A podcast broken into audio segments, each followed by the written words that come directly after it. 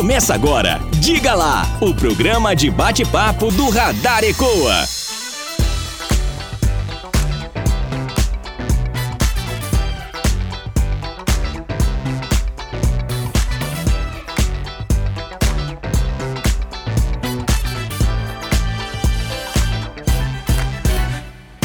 Estamos de volta com o quadro Diga Lá aqui no Radar Ecoa. Hoje vou conversar com ele que é colunista aqui da Rádio Ecoa, o Gabriel Araújo.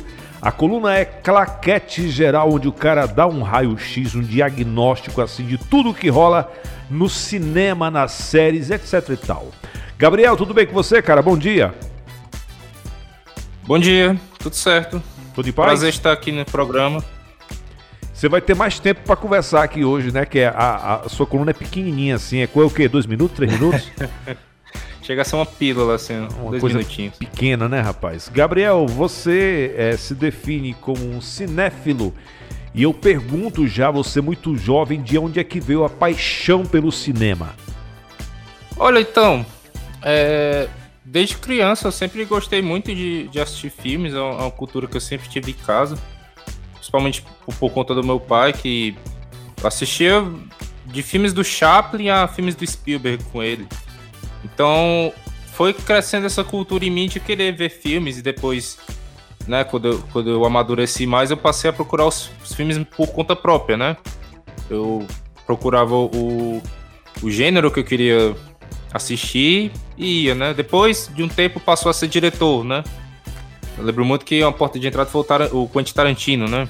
Eu quis pesquisar todos os, os filmes que ele fez e foi, foi bem bem nisso aí. Inclusive eu falo até que dois filmes que foram muito referência assim para eu querer de fato entender com, com profundidade cinema foi o Poderoso Chefão do Francis Ford Coppola e o Pulp Fiction do Quentin Tarantino. For, foram os dois filmes que eu parei e pensei, nossa, como eles fizeram esse filme. E aí eu fui pesquisar, né, toda a direção, a fotografia, o som.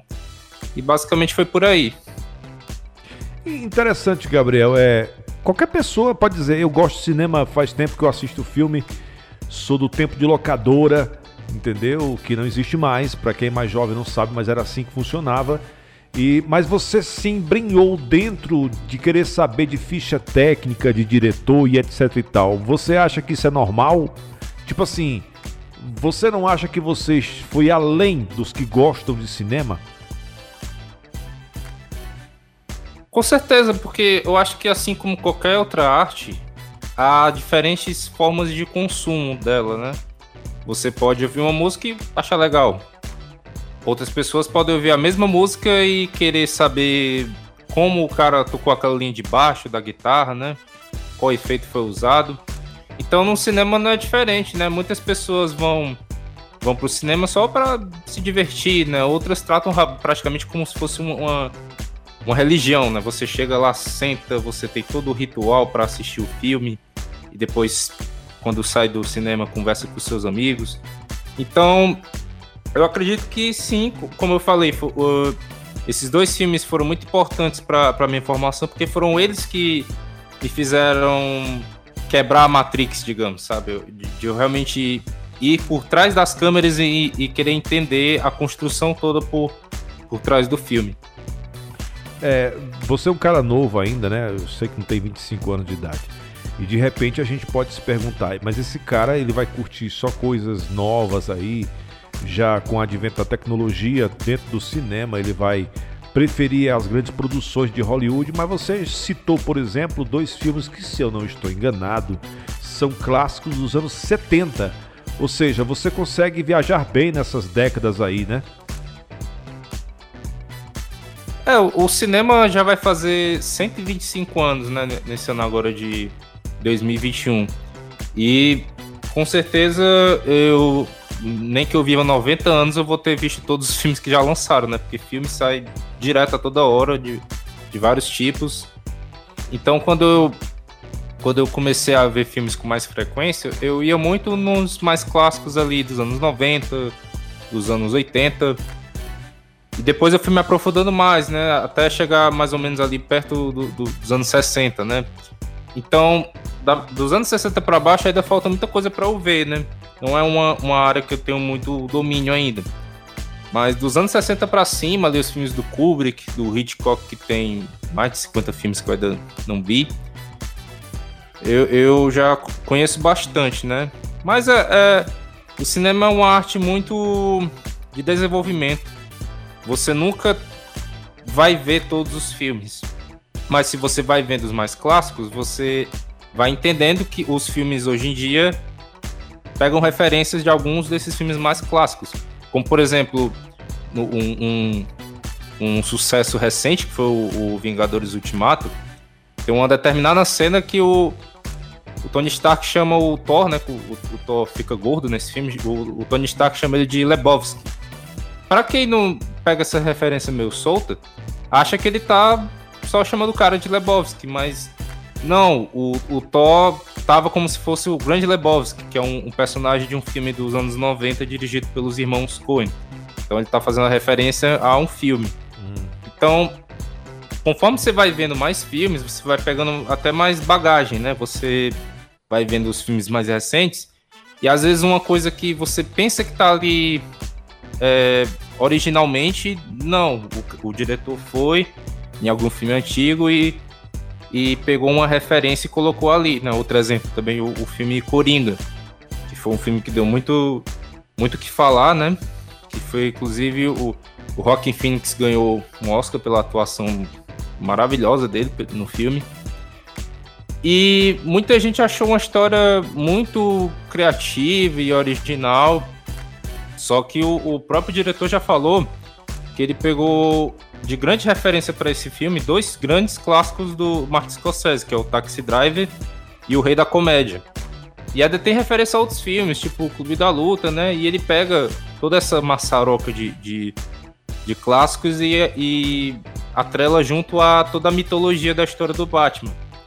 Então, o cinema é sempre essa arte que fica fazendo a metalinguagem com si mesmo. Ele pega e vai fazendo referência a filmes mais antigos isso é bom porque até faz as pessoas quererem ir atrás, né? De ver esses filmes mais, uhum. mais, clássicos, mais clássicos e aí conhece toda uma, uma vasta gama de, de filmes. Você acredita que por estar praticamente começando, né, a sua vida de cinéfilo, você vai fazer incursões em, em produções de outros países ou outros continentes e vai encontrar muita coisa boa? Porque se a gente for referenciar e conversar muito sobre cinema, a gente vai ter muito que, o que referenciar, o que falar de filmes americanos, de produções hollywoodianas. O Netflix está aqui né, com um, um espaço democrático para a gente conhecer também outras produções. Qual é a sua avaliação a respeito dessa coisa quase que da imposição ou então do consumo que nós aqui da América tivemos do cinema americano? E assim, o que, que você já consegue enxergar de outros continentes em matéria de produções cinematográficas? Bom, quando se fala de, de filmes, né, que as pessoas geralmente veem, com certeza os americanos são os mais consumidos, né? Tanto que se você vai num, num, num cinema, que agora não tá dando para ir com tanta frequência, todos os filmes que estão em cartaz, 90% são filmes americanos. Então, acaba que você conhece mais desses, desses filmes e acha que só existe aquele tipo de filme feito no mundo, né? Mas se a gente for pegar, por exemplo, na Espanha tem o Pedro Almodóvar, né? Na Coreia do Sul tem o, o que ganhou o Oscar agora, que foi o Bong Joon-ho, né? Pelo Parasita. Então, eu acho que o, o, cinema americano, com certeza, é o maior, assim, em termos de, de popularidade no mundo, né? Só que conforme você vai pesquisando as referências dos diretores, né, para os filmes, você percebe que eles também têm muita referência desses diretores de filmes de, de outros países, né? Se eu não me engano, o Steven Spielberg é, é um grande fã do François Truffaut, né, que era um, um cineasta francês ali da, da década de 60 que inspirou muito a, a carreira dele. Então, você falou aí do, dos streamings. Eles são muito importantes, sim, para que você conheça filmes de, de, de outros locais do mundo. Mas, ao mesmo tempo, ele também massifica um pouco o conteúdo original dele. Porque conforme ele percebe que aquele tipo de filme faz sucesso, ele só faz filme daquele tipo. Então acaba que muita gente nem dá atenção para o resto do catálogo que existe lá no, no serviço. Mas sim, se você fuça muito bem, você consegue encontrar vários tipos de, de coisas bem diferentes e de outros cantos do mundo nos streams. Um cinema que eu vejo que está muito em ascensão, mas isso não é nem de agora, é desde o início ali do, dos anos 2000, é o cinema, como eu já falei, da Coreia do Sul. A gente tem ali no começo dos anos 2000 um filme chamado Old Boy, que é excelente e que foi uma, uma porta de entrada para muitas pessoas conhecerem o, o, os filmes que são feitos ali na, na Ásia. E aí depois vieram vários outros filmes, como posso citar aqui A Criada, o mais recente que, foi, que é o, mais recente oscarizado, Parasita, foi um filme que arrebentou, né? Todo mundo quis assistir o filme, todo mundo quis entender o porquê que estavam falando tanto sobre. Então, os diretores desses filmes acabaram até antes de, de fazer sucesso com esses, dirigindo filmes nos Estados Unidos, já conseguir uma popularidade, né? O próprio diretor do, do Parasita, ele fez um filme chamado Expresso, Expresso do Amanhã, em 2012. E nesse filme tinha um elenco tipo Chris Evans, né, que é o Capitão América da Marvel, a Tilda Swinton, enfim, tinha um elenco bem, bem pesado já. Isso foi bom porque ele criou o nome dele já dentro de Hollywood, né? Então quando o filme foi lançado, as pessoas que já conheciam ele ali foram divulgando o filme e isso resultou né, no, no prêmio dele. Então o cinema ali na, na Ásia realmente está, está em bastante ascensão. O brasileiro, infelizmente, ainda, ainda necessita de recursos, né, para que ele se desenvolva mais. Mas aqui também a gente tem baita diretores, como o Kleber Mendonça Filho, que foi o que fez Bacurau, né? Ele tem três filmes no, no currículo, mas os três são excepcionais, que é o Som ao Redor, Aquários e agora o, o Bacurau. Mas aqui no Brasil é, é uma coisa muito mais complexa de se dizer, porque necessita de recursos mesmo para que os filmes até no sentido comercial façam mais sucesso, né? Porque há um preconceito, né? As pessoas sempre falam do, dos filmes nacionais e, e acham que só existem filmes de, de sacanagem e filmes de comédia. E não é bem assim, né? Você falou uma coisa interessante aí e eu ia até citar, ou citar, é, ou ia. É, é, como é que eu diria o termo correto? Eu ia te questionar sobre essa questão da influência do cinema americano e se esses países, por exemplo, da Europa, que já se distanciam um pouco, se eles não sofrem influência a ponto de produzir do seu jeito sem, sem ter muito um pé em Hollywood.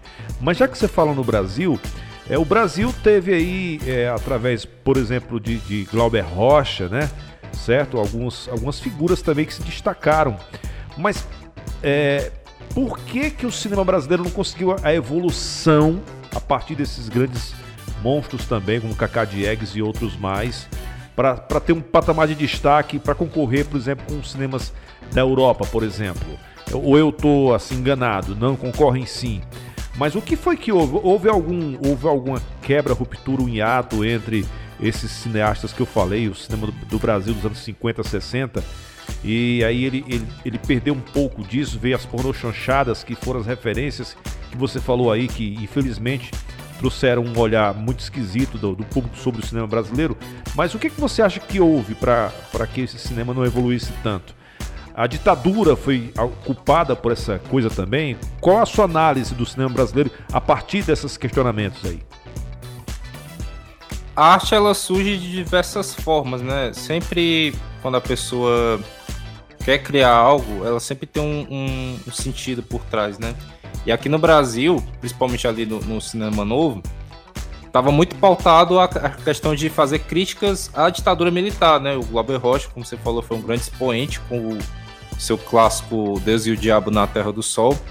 E ele próprio uma vez falou em um, um vídeo, é bem fácil de encontrar esse vídeo na internet, em que ele relata um pouco o que ele pensa que fez com que o, o cinema brasileiro entrasse em declínio.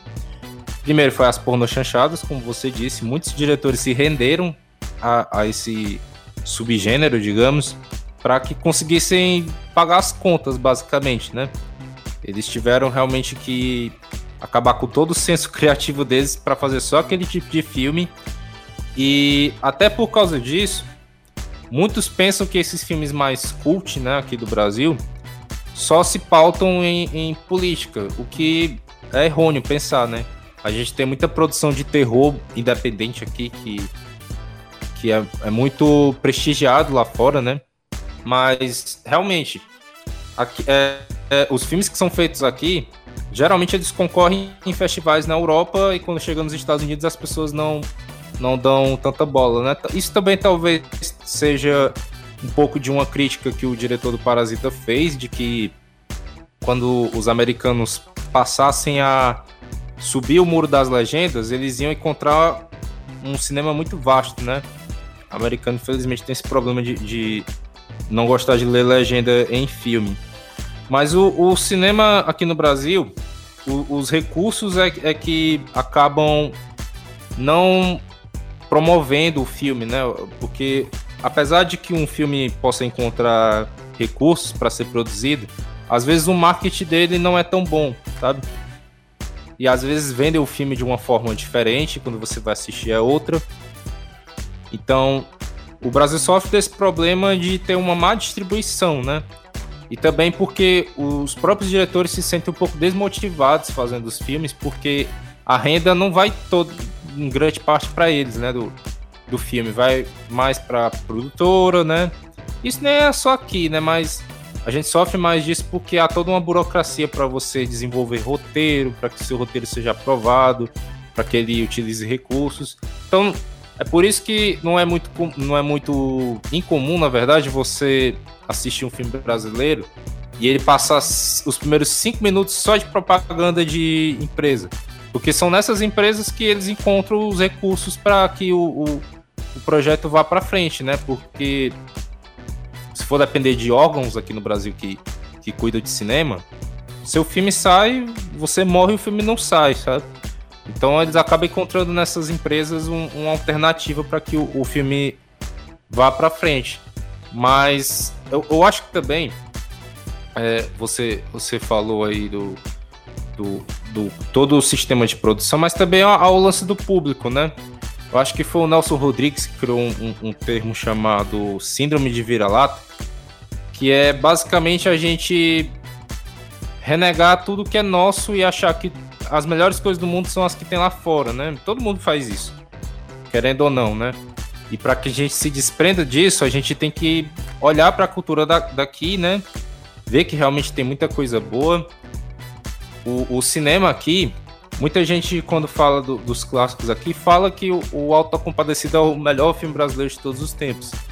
Eu concordo que seja um dos melhores, é um filme muito bom, muito bem produzido, muito engraçado. Mas poxa, a gente é um país que tem filmes como Pichote, A Lei do Mais Fraco, Terra em Transe, é, Desde o Diabo na Terra do Sol, Central do Brasil, Cidade de Deus, né? São filmes incríveis e que são prestigiados lá, lá fora, sabe? A gente tem esse senso aqui de não valorizar muito o que é nosso. E aí acaba que o que é valorizado é algo um pouco mais popular e o que realmente tem uma carga bem mais autoral, né? Uma coisa bem, bem experimental, não, não cai tanto bem pro público por acharem que ah, pra que, que eu vou ver isso se lá fora o Scorsese já fez um filme assim, sabe? Mas, poxa, o, o diretor, ele, ele, beleza, ele tem uma referência de diretores de outros países, mas ele tá querendo construir a própria história dele aqui, né? Então, é muito importante que as pessoas deem atenção para o, que é, o que é feito aqui nesse sentido, porque isso faz com que haja mais engajamento para que as pessoas sintam mais interesse, principalmente os investidores, em dar uma grana para que projetos mais grandiosos saiam aqui no cinema brasileiro. Interessante isso, é, essa sua visão do, do cinema brasileiro, e eu concordo com você com essa questão também dessa síndrome de de, de vira-lata né, que nós temos aqui. Ou seja, o cara. Eu, eu, por exemplo, cresci né, vendo séries americanas, aí ficava meio difícil eu entender tanta pobreza na minha, não gostava muito por conta disso. Mas depois que você começa a, a ter uns horizontes diferentes, você começa a enxergar a arte, né? Mesmo no, no pouco recurso, né? No, no, no pouco dinheiro que se tinha aqui. e a turma tinha que se desdobrar com um, um bom roteiro, né? Ou um bom enredo, uma boa história do filme.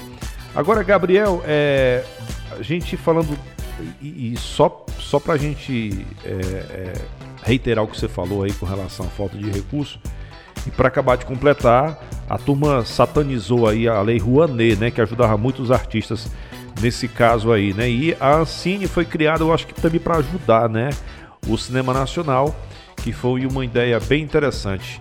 Na sua avaliação aí de, de ícones do, do cinema brasileiro, quem foi o Zé do Caixão? Eita, boa, boa pergunta. Foi, estilo Roda Viva essa pergunta. Bom, o, o Zé do Caixão, ele veio muito inspirado em filmes de terror muito antigos ali da década de 30, da, da década de 40, né?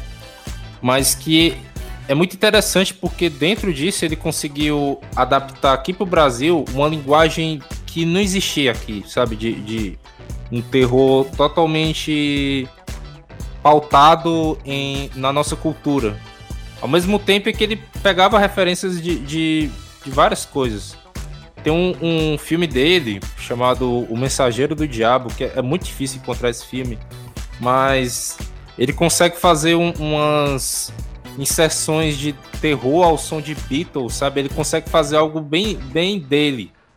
Algo que dificilmente é alguém aqui no, no Brasil possa fazer tal, tal qual ele fez, né? Ao mesmo tempo que ele, pela personalidade dele, ele se tornou um ícone né, aqui da, da cultura no Brasil, nem só do cinema, né? Porque tem muita gente que conhece a figura dele e nunca viu nenhum filme dele, né? Mas o, os filmes dele tem toda essa autoria, né? Algo que dificilmente você vê outra pessoa fazendo. E é um terror que tem até um, um, um certo tom de, de, humor ácido, sabe? Ele faz muitas críticas. Então, os filmes dele são muito bons, assim. É algo muito que vale a pena, nem que seja para você ver uma vez na vida, mas vale a pena porque você consegue perceber que o cara realmente estava focado em, em, dar uma visão diferente para o terror que aqui no Brasil é um gênero que, que realmente nunca foi muito bem desenvolvido, né? Mas acho que quando a gente pensa em terror aqui no Brasil, com certeza ele é o, o grande o grande ícone. O nosso Zé do Caixão. Não sei se alguém fez comparativo com o Alfred Hitchcock, né? Não sei, né? Seria o nosso Hitchcock do Piniquim, né? Mas é bem interessante.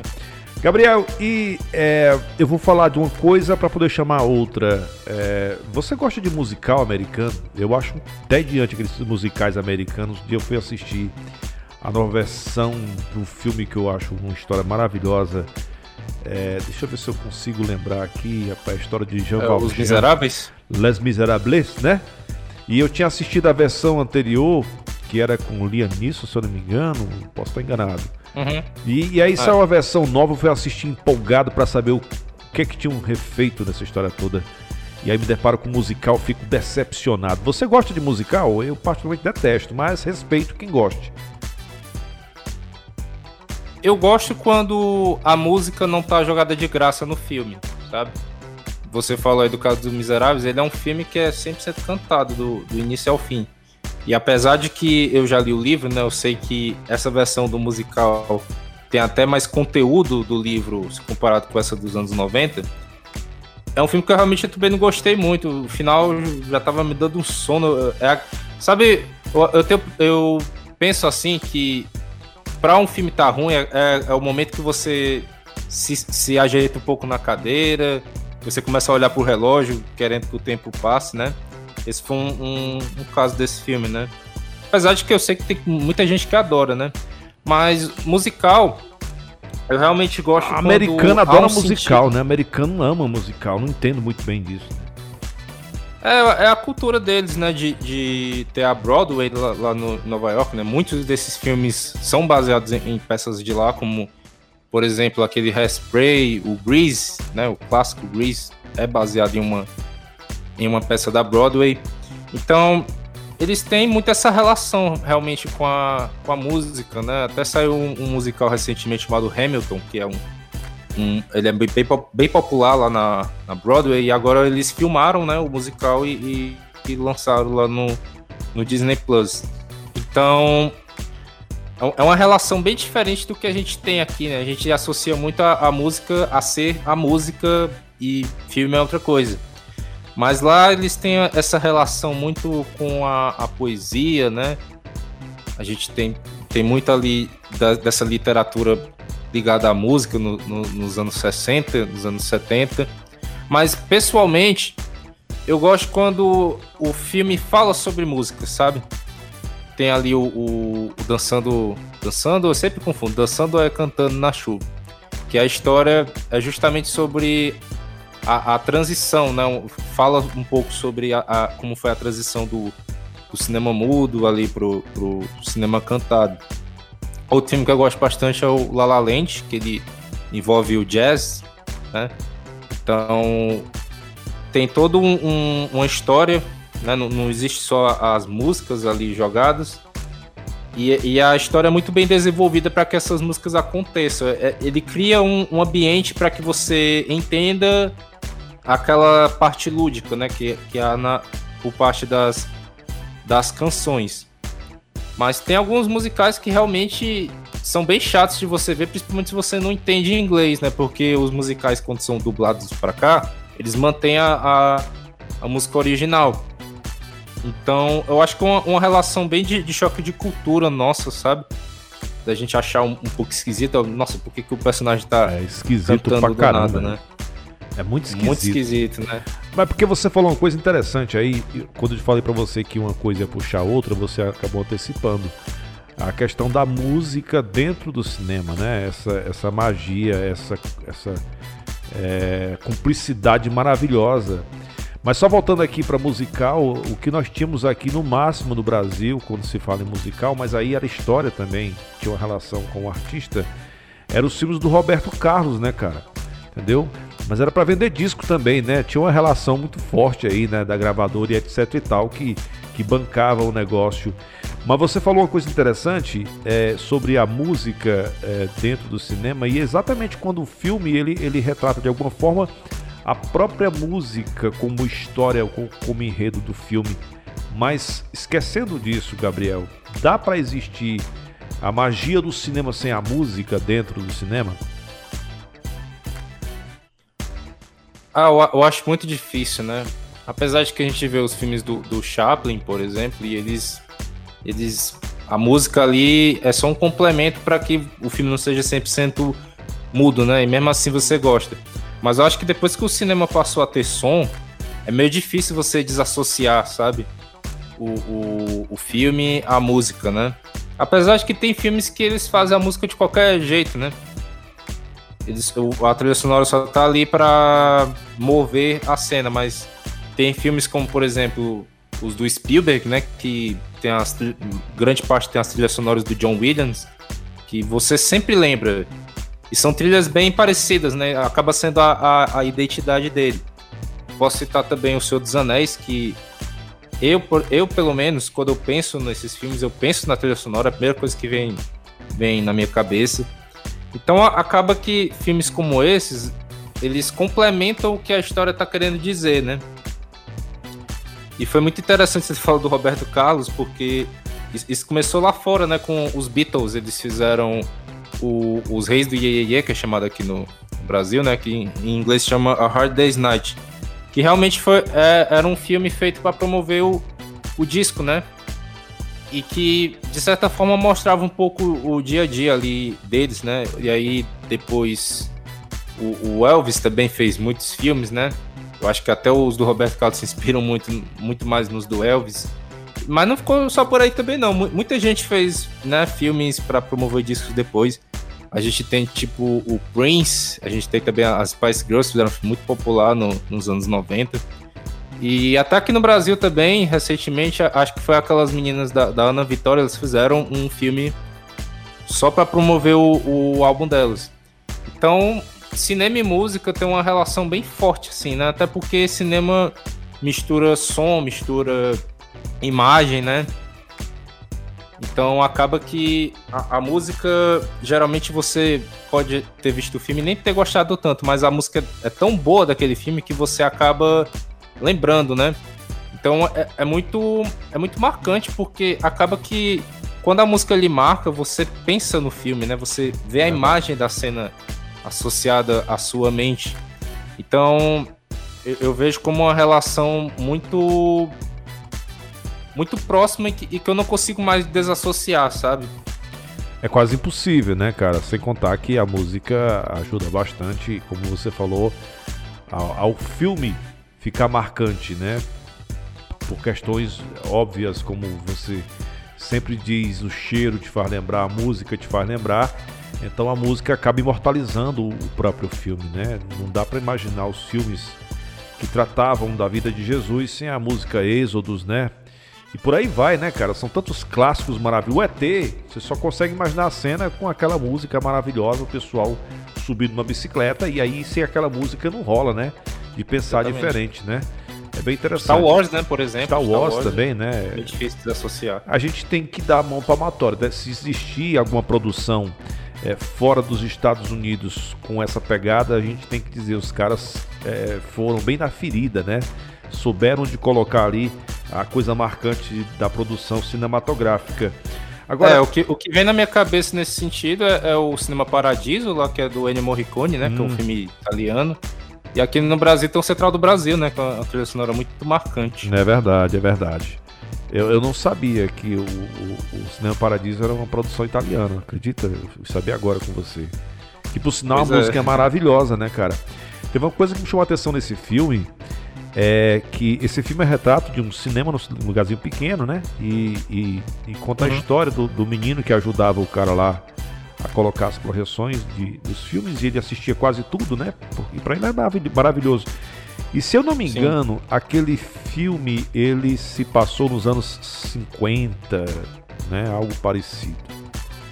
E aí, é, o filme foi lançado nos anos 80, mas a cronologia é, dele é ali na década de 50. De 50, né? E aí o que me chamou a atenção foi quando esse menino virou homem, virou rapaz e voltou para ver a cidadezinha e não encontrou mais o cinema. E isso já nos anos 50 e alguma coisa, quase 60. E você falando coisa interessante, né? Que esse filme veio para cá, foi anos 80, foi isso? O Brasil? É, o filme é de, de 88. Filho. 88, quase 90. E no hum. filme que era quase 60, o menino disse que o advento do videocassete fez com que o Cinema Paradiso morresse. Eu digo, meu Deus, como nós somos atrasados, né, cara? Hoje em dia não, tá tudo muito rápido, né? Ou seja, o videocassete chegou aqui no Brasil, popularizou-se praticamente nos anos 80, já fim de 80 por aí assim, né? Ou seja, 20 anos de atraso praticamente, né? Hoje a coisa tá muito veloz, mas não era assim, né? E esse filme é maravilhoso, recomendo para quem não assistiu. É, Gabriel, são muitas vertentes do assunto cinema e o nosso tempo não é tão grande assim, mas é bem maior do que sua coluna. Vamos falar com a produção aqui para poder aumentar esse negócio aqui, né? certo? Gabriel, é, qual é o papel na sua avaliação dessas, dessas plataformas de streaming, como por exemplo a Netflix? Ela veio ser algum divisor de águas? Ela atrapalhou o cinema em si, o filme em si, o longa-metragem? ou não? Veio dar uma injeção na coisa? Eu acho que depois de, de grandes crises que o cinema passou, né, crises econômicas, o streaming veio para abalar mais as estruturas, sabe?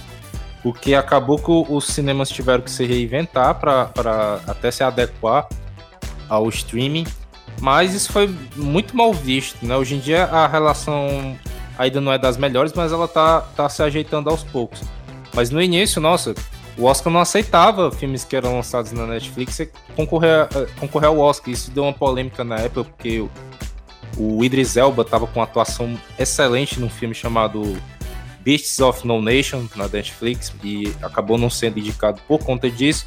Mas chegou um momento que, em que eles perceberam que muitos diretores estavam encontrando espaço dentro dos streamings para contar histórias que as produtoras grandes, como a Warner, a Columbia, né, não tinham muita coragem para dar o investimento, né? Teve um filme recente do Martin Scorsese que foi o Irlandês, que o filme simplesmente reúne Robert De Niro, Al Pacino, Joe Pesci, e é uma história que se passa ao longo de diversos anos e necessita de efeitos especiais, de uma maquiagem bem, bem pesada, e é um filme muito grande que eu acho que se tivesse passado por outra produtora teria sido cortado um milhão de vezes até chegar em um filme de duas horinhas. Então acaba que essa galera mais das antigas tá encontrando muito no streaming espaço para que eles contem histórias que eles sempre quiseram contar, mas que os, os filmes não, o cinema não não dava muito muita brecha, né? Então, de certa forma, eu acho que se o cinema começar a trabalhar junto com o streaming, ele consegue alavancar, sabe? Ele deixa de ser apenas um, um espaço em que você vai assistir filme e que se torna algo como uma via de mão dupla, sabe? Porque se um filme desse do Scorsese, né, sai no, no streaming e ele lança declarações dizendo que o filme é muito melhor se você visse no cinema, você vê duas vezes o filme, né? Você vê, quer ver em casa e você quer ir no cinema ver o que é que muda na, na experiência, né? Então, hoje em dia há uma guerra muito grande entre os streams, né? A gente tem principais, assim, a Netflix, a Amazon com o Prime Video, agora tem o, o, o Disney Plus, né? Que tá alavancando a cada ano que passa. E eles, querendo ou não, eles são um grande baque pro cinema, né? Porque, principalmente agora nesse momento de, de pandemia, muitos filmes saíram nos streams, né? Filmes que iam sair no, no cinema, né? Agora, até a Warner fez um, um esquema que eles querem lançar os filmes no streaming e no cinema ao mesmo tempo, né? Isso ainda tá no início, só teve agora o, Mulher Maravilha como lançamento disso. Então não dá para saber se isso funciona, né? Ou se vai funcionar. Mas o, os streams eles chegaram para ter um, um, um, catálogo em que você pudesse assistir vários filmes na hora que você quisesse, né? Antes disso havia como você disse, a burocracia das locadoras. E o streaming não, você abre lá e você pode ver o que você quiser. O que eu, pessoalmente, para mim, eu acho isso problemático, porque, por exemplo, quando você ia na locadora, você ia exatamente no que você queria assistir, né? Hoje em dia há muito esse problema de você abrir a Netflix e pensar o que é que eu assisto. Porque é tanta coisa que tem para ver que você você fica um pouco perdido, né? Então, eu acho que o, o, o que o time precisa melhorar é nesse sentido de lhe dar umas indicações mais precisas, né? Porque ele trabalha com indicações por algoritmo e não por uma curadoria humana, né? Mas tem serviços como, por exemplo, o MUBI, que é mais voltado para esse cinema mais não tão comercial, que a curadoria é totalmente feita por, por pessoas mesmo, sabe? As pessoas fazem listas de filmes que você tem que ver. O Telecine também faz isso agora, sabe? Com várias pessoas criando as suas cinelists, né, com filmes específicos para um tema, e são filmes escolhidos a dedo, né? Então, o stream agora crescendo também está encontrando um, um, um, público, né? Tanto que eu falei antes na entrevista que a Netflix massificou o seu conteúdo, então eles lançam muitas coisas parecidas, né? Porque sabe que é isso que o público quer. Então, acaba que com isso eles conseguem uma grana muito boa, né? Porque aí é mais pessoas assistindo aqueles filmes. E dentre esses filmes eles acabam lançando uma coisa que é maior, justamente por todo esse esse sucesso desses filmes menores. Então, isso acaba sendo um, um, novo cinema, né? Porque o cinema é assim, você chega lá, você não vê todos os filmes que estão lá na, em, em cartaz, né? Você vai em um específico mas outras pessoas vão ver os outros filmes e aqueles outros filmes geram uma renda para que o, o, espaço continue, né? Então, o, a Netflix, assim como a Amazon, assim como a, a HBO agora e a Disney que estão crescendo bastante, eles eles estão sendo o espaço em que as pessoas é, se sentem mais confortáveis sem ter tanta amarra de, de gente cortando o roteiro e tal cena para contar a história deles, né? E isso de certa forma é muito bom. Você acredita numa geração que não vai para a sala de cinema porque ela nasceu é, praticamente nos canais por assinatura, filmes on demand e depois aí é, os streams? É, eu acho que a pandemia é, mudou muita coisa na, na, nossa forma de consumo, né? O cinema não está sendo mais tão, tão fácil de, de ir, né? Pelo menos até todo mundo está vacinado e, e seguro para ocupar uma sala de cinema inteira. Mas o, o que o streaming também é, trouxe foi essa facilidade de você ver o filme em qualquer lugar, né? Você pega o seu celular e assiste o filme onde você quer, né? O seu tablet, o seu computador. Ou seja, o espaço vai diminuindo cada vez mais, né? E filmes que, que a própria Netflix faz, eles já fazem com uma resolução própria para que você veja numa televisão e não num, numa, num projetor em um, em um cinema. Então, talvez, não agora, mas o, o, cinema possa se tornar algo mais de nicho, sabe? De você querer consumir o espaço e nem tanto o filme. O, o, que o espaço do cinema é maravilhoso, né? Principalmente se você tá muito empolgado para ver aquele filme, se torna uma experiência completa.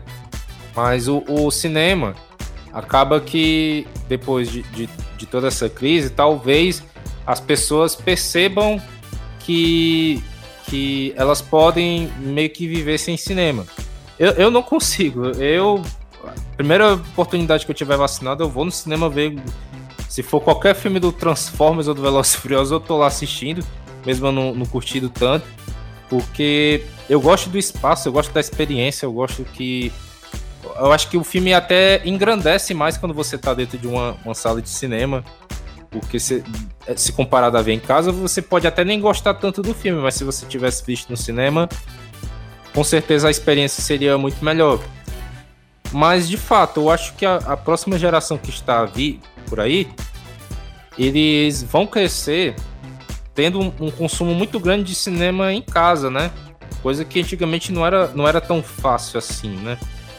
Então, de certa forma, se alguém não apresenta para eles o cinema e fala do quão legal é ir ao cinema, eles nunca vão ter tanto interesse assim em querer ver o filme lá, né? Então, é, é muito essa questão de passar o, o passar a tocha, né, para a próxima geração. Você vai mostrando para as pessoas que o cinema é isso, o cinema é aquilo, e que a experiência muda quando você está no cinema se comparada a um fone de ouvido de celular com você assistindo em um smartphone. Então, sim, com certeza o, o streaming mudou muito o, o consumo, né? Principalmente em, dessa galera mais, mais nova atrás de mim. Mas se alguém com certeza apresenta o espaço do cinema e mostra o quão incrível ele é, é coisa de, de perdurar por muito tempo ainda o, todo o evento de ir ao cinema. É verdade. Há percepções que só numa sala de cinema você vai conseguir ter né? E principalmente a parte de áudio, né? Por mais que tenha investido nos homes aí, mas o cinema é o cinema. Eu comparo muito isso, Gabriel, com o futebol, né? A, a magia do futebol no estádio lotado é diferente total de estar em casa, né? Em casa há o conforto, né? Há muita coisa, há também essa esse estigma que que ficou no futebol das torcidas organizadas da violência, mas a energia de um estádio lotado é uma experiência que todo mundo deveria passar um dia para ver a energia de várias pessoas ali juntas, unidas. É, é, mágico isso, assim como é o cinema. E você falou uma coisa bem interessante, e eu faço um comparativo dessa coisa de você fazer uma, uma mega produção e ela se resumir a uma tela de 5 polegadas ou menos no celular. É muito triste isso. Eu sempre faço essa conexão com a música, que o cara é, investe todo o sonho dele e contrata os músicos melhores que tem, as harmonias e tal, e de repente tu vai ouvir ali no fone de 5 reais, cara. Isso é muito frustrante, sabe? Eu não sei o que é que vai, assim, qual é o próximo passo para o pessoal descobrir ou redescobrir a coisa boa que é ouvir o som um som realmente grande, gostoso e um, um filme numa sala de cinema. Mas aí, infelizmente, a gente não vai poder é, fazer muita coisa sobre isso, só assistir. E você falou aí no MUBI, é isso? O MUBI que dá dicas, curadoria humana, é, para quem está incursando no cinema, o que gosta, o que está começando a assistir cinema. Mas temos o Claquete Geral, né, cara? Fala sobre ele aí. Claquete Geral começou com um blog, foi isso, Gabriel? Foi isso. Eu, eu criei ele exatamente no dia 15 de março de 2018, ou seja, Ele está completando agora seus quatro anos né, de, de, de existência. E começou quando eu abria lá o meu Instagram e via páginas gringas né, de cinema postando foto bastidor de tal filme, postando foto de um ator, de uma atriz. Isso me deu uma ideia. Por que, que eu não crio conteúdo sobre cinema, mas não dessa forma, né? Eu queria primeiramente demonstrar o que eu queria falar sobre algum filme, né? Então, com essa ideia surgiu o, o site, né? Inclusive, o, a primeira publicação do site é justamente eu indicando filmes para que alguém que está se interessando a conhecer mais a fundo o cinema assista assim, esses filmes, porque eles são bem precisos, né? Eles mostram muito o retrato da época deles. Então, começou nisso, sabe? Eu queria ter uma pegada muito mais autoral, né, de eu falar o que, que eu achava de tal filme, né? Então comecei com muitas críticas, tinha essas listas também, que eu, que eu dava indicações de alguns filmes.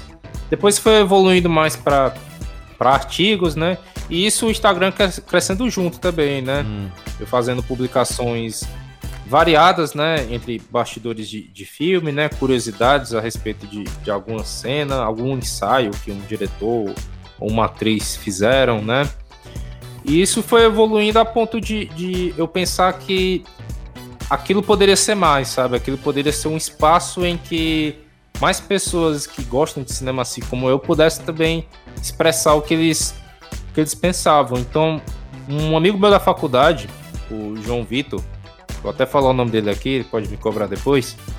Ele chegou e, e perguntou, né, se poderia entrar no, no site. Eu falei que tudo bem, até porque a vibe do João era falar mais de séries, né? E que não é uma coisa que eu tenho tanta propriedade para analisar, né? Eu consigo analisar um filme de duas horas, duas horas e meia, mas não consigo uma série com tantos episódios. Ele chegou para suprir até essa necessidade, mas isso ficou um tempo sendo só a gente.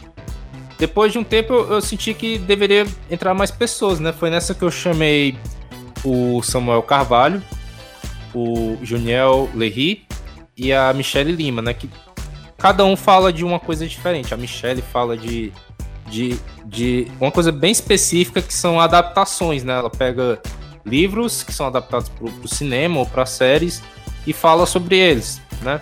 O Juniel já é mais técnico, ele fala mais de um, um ângulo de câmera que o diretor usou, né? Aquela fotografia, como é que ela foi feita. E o Samuel tem um, um, um, um quê de ser mais, mais poético, eu diria até que, que ele é meio Pedro Bial, sabe? Ele, ele fala do filme, mas ele bota toda uma, uma carga de romantização em cima daquilo ali, né? Ele faz um, uma coisa bem poética. E nesse meio tempo a gente começou a maturar a ideia de criar um podcast, né?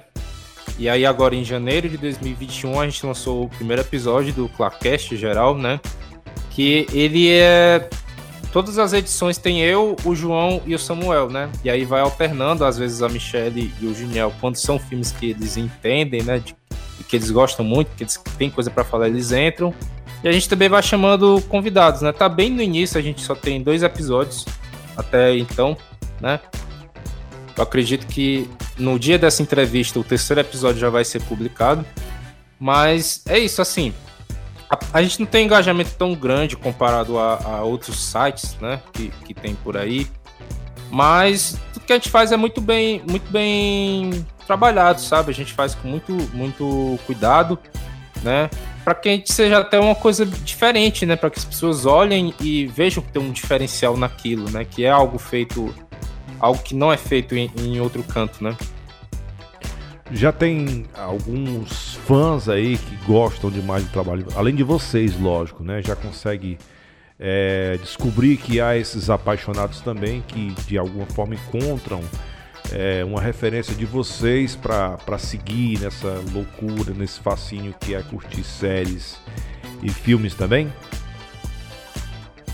Com certeza, principalmente na faculdade. Eu, eu vejo muita gente que são alguns colegas meus, que quando alguém fala de algo envolvendo filme, né, que, que o professor fala na, na aula, já diz logo, nossa, cara, eu pensei em você quando, quando falaram disso aqui. Inclusive, um momento que eu, que eu lembro bastante foi quando teve o Enem, em que o tema da redação foi a democratização do, do cinema brasileiro. E eu recebi, uma, nesse dia eu fui fiscalizar né, a, a prova. Quando eu cheguei em casa e fui abrir meu celular, tinha uma enxurrada de mensagem de gente que foi fazer a prova e disse que tinha pensado em mim na hora que, que, que escreveu. Então, eu sinto assim, eu me sinto muito lisonjeado, de verdade, por, saber que tem tanta gente assim que vê eu como um antro para falar sobre isso. Porque eu, eu, eu, realmente nunca achei que fosse chegar nesse nível, né? Mas já que eu cheguei, eu acho que nada mais justo do que eu, eu passar um conteúdo de qualidade, né? Para que eles saiam por aí falando sobre cinema com outras pessoas e mais pessoas se interessem. Então, como eu disse, o engajamento não é dos melhores, né? Da, da, tanto do site como da página. Ele é bem razoável, né? Mas a gente faz com todo, todo esse cuidado justamente para que as pessoas se interessem mais por cinema, né? A gente quer justamente descomplicar e, e a, gente não, a gente não quer que as pessoas tenham aquele sentimento de achar que todo crítico de cinema é aquele crítico lá do filme Ratatouille, né? Que ele tem uma cara de chato com os braços curvados. E a gente quer desmistificar isso, né? Mostrar que você pode falar sobre cinema sem, sem necessariamente ser um crítico, né? Você pode analisar um filme sem ter feito um, uma faculdade de cinema, né? Porque o, o cinema ele é muito subjetivo, né?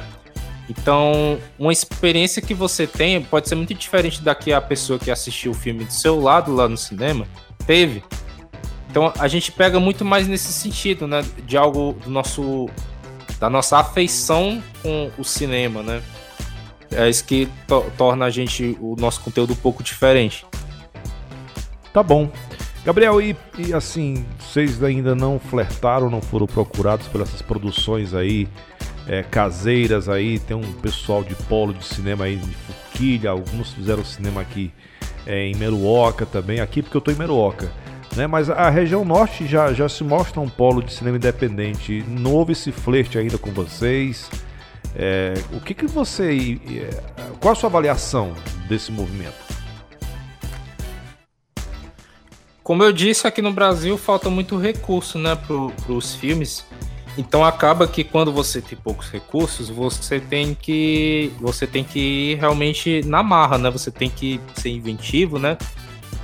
Inclusive, o, o podcast que tá, que tá para sair hoje, é, eu falo sobre o filme Evil Dead, né? Que é um clássico do cinema de terror. E que o diretor tinha, tinha grana para comprar um, um, pastel com Del Rio, sabe? para dirigir o filme. Mas ele conseguiu, dentro daquelas limitações dele, ser bastante criativo. E o filme é, é um, um grande, uma grande referência até hoje de como você faz um filme tão bom com tão pouco, sabe? Então, eu acho que é muito bom que a gente tenha esse cenário de pessoas que querem contar suas histórias mais em termos de recursos, né? Porque acaba que quando você é, não tem todos os recursos, a criatividade até aumenta, né? Você pensa em mais ideias para que aquela cena saia daquele jeito. Então eu acho muito interessante, né? A gente tem muita coisa para contar, né? Principalmente na nossa, no, no nosso folclore aqui do, o Ceará tem muita, muita carta na manga, né? Dá para falar das lendas que existem na, nas cidades, né? Daquelas histórias que todo mundo sai contando um pro outro. Isso dá filmes de terror maravilhosos, né? Até de, de outros gêneros, né? Dramáticos, né? Teve um filme recente chamado Pacarrete, que ele é sensacional, que foi um filme dirigido lá em Russas, né? E que, se eu não me engano, foi o filme de estreia do, do, do diretor. E é um filme muito bom, assim. É um, é um filme que mostra que tem tanta história bonita para contar, sabe? E que às vezes tem uma história linda, assim, do lado de onde você mora e você nem sabe, né? Então, é, eu, eu acho muito promissor esse cenário aqui de, de cinema independente, justamente porque mostra que mostra que a gente tem uma, um, um senso, né, de querer contar as histórias, mas não saber muito bem como, né, por onde começar, mas que é um ótimo começo você já pegar uma câmera e, e filmar o que você quer, né? É, é maravilhoso. Mas hum. infelizmente a gente não foi muito bem procurado ainda, né? Mas a gente está aqui de portas abertas, né? As pessoas mostrarem seus projetos e a gente avaliar, né? A gente conversar sobre como contribuir de alguma ideia. forma, né? Uhum. É verdade. Muito bem, eu conversei. Gabriel, inclusive, para quem não lembra, ele tirou minhas férias aqui na rádio também, né? Apresentou um mês aí de Radar Eco, não sei como foi a experiência. Foi bom, Gabriel, para você? Você gostou aí da, da coisa de ser locutor de rádio também? Foi muito Ainda interessante por um mês... porque. foi muito interessante porque eu consegui entender como é o todo o sistema de você fazer programa diário, né? Uhum. É muito diferente de o podcast que a gente faz, que é quinzenal, né? A gente grava e aí esse meio tempo até ser publicado a gente só, só vai editando. O, o programa diário você tem que editar na mesma hora que você grava, né? Então a, a, a, foi muito interessante trabalhar com essa periodicidade. Bem legal cobrir essa, essas férias suas. Muito bem, uma experiência a mais. Gabriel, é as plataformas, o endereço do, do site Claquete Geral, para quem está ouvindo essa entrevista e já quer ir procurar por você. Pronto, é, o site é www.claquetegeral.com.br. Lá a gente, você pode encontrar né, a gente falando sobre diversos filmes de, de forma de crítica, de artigo, de várias outra, outras formas, né? Segue a gente nas redes sociais também. A gente tem Facebook, Claquete Geral. No Instagram e no Twitter o arroba também é Claquete Geral. E tem muita gente que olha, né, o perfil e não segue. Então segue, gente, porque é muito importante, porque a gente sabe que esse sistema de algoritmos de social media muda constantemente, né? Então, se há um engajamento muito alto, a página se mantém relevante para que mais pessoas conheçam, né? Então, você seguindo, você compartilhando conteúdo, curtindo, ajuda muito a gente. Muito mesmo. Tem muita gente que, que adora falar que, que ama cinema, né? mas que não dá tanta bola para esses projetos, mas esses projetos são muito bons porque espalham a palavra, né? Mais pessoas conhecem, né? E querem entender mais sobre cinema, então é muito importante que você apoie nosso projeto, como de outras pessoas, né? E a gente também tem o, o podcast agora, né? Que é o Clacast Geral, que ele tá bem no início, mas a gente espera lançar muitos mais temas, né? sobre, sobre cinema e sobre séries também, né? Pode rolar até da gente falar de animações, né? Animações orientais, animações americanas, enfim. O conteúdo é, é, é muito grande, mas você pode seguir o podcast lá no Spotify. A gente também está no Deezer, no Google Podcasts. E por enquanto são essas as plataformas que você pode ouvir a gente, né? Mas a gente espera é, ampliar né, o, o raio para que vá para mais plataformas. E aqui na Rádio Ecoa, a pílulazinha né, da Claquete Geral, uma coluna pequena, mas que você está sempre trazendo novidades para os ouvintes. Isso aí, a gente fala de, de assuntos que estão mais em alta, né? A gente, a gente fala mais de, de, de notícia. Eu também indico umas coisas, né? Alguns filmes que, que são muito interessantes, né? De, de a pessoa assistir, ah, dependendo da época, né, que tá, por exemplo, no Natal eu falei de Esqueceram de Mim, né, que é um filme que é ótimo para assistir no Natal. Dependendo às vezes da época que o programa tá saindo, eu, eu falo de algo envolvendo o tema daquele mês, né, então é, é bem divertido gravar esses programas. Ok. Muito obrigado, Gabriel. Obrigado mais uma vez, tá certo? Quem sabe nas próximas férias o público tenha você aqui na Rádio Ecoa por mais 30 dias, além da coluna Claquete Geral. Valeu! Valeu, muito obrigado. Eu agradeço aqui pelo convite e, e segue a gente lá, gente, nas redes sociais. Claquete Geral. Curtam o podcast e também acessem o site. Muito bem, com essa entrevista com o Gabriel, encerramos por aqui mais uma edição do programa Radar Ecoa, que volta na segunda-feira, se Deus quiser, às 8 horas da manhã. Na sequência tem Ecoa sem parar, muita música no seu rádio. E logo mais às duas horas da tarde, Joyce Santos por aqui apresenta o programa Roteiro Ecoa. Grande beijo. Fui.